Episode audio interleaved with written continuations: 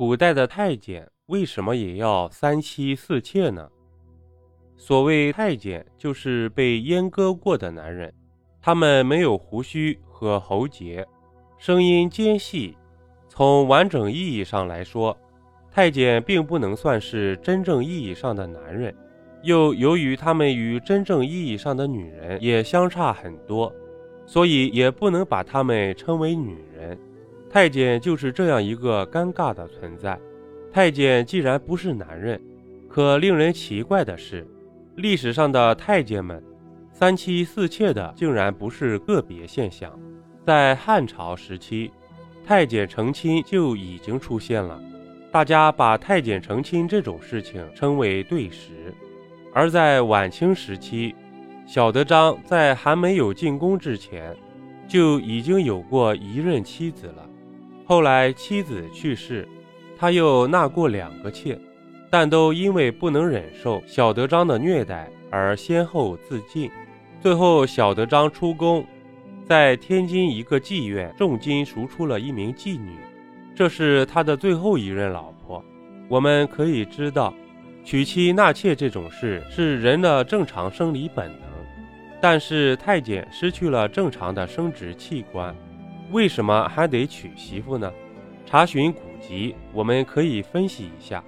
太监其实是有一定的生理需求的，这很有可能是净身的手术不太干净。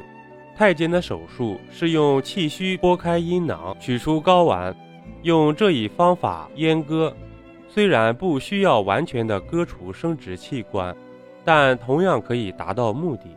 另外，古代还有所谓的神技法与揉捏法。神技法指的是在男孩子小的时候。用一根麻绳从男性生殖器的根部系死，阻止其发育；而揉捏法，则是在男孩子小的时候，有懂得相关手法的人，每天轻轻地揉捏睾丸，等男孩慢慢适应之后，再加大手劲儿，而一直到将睾丸捏碎。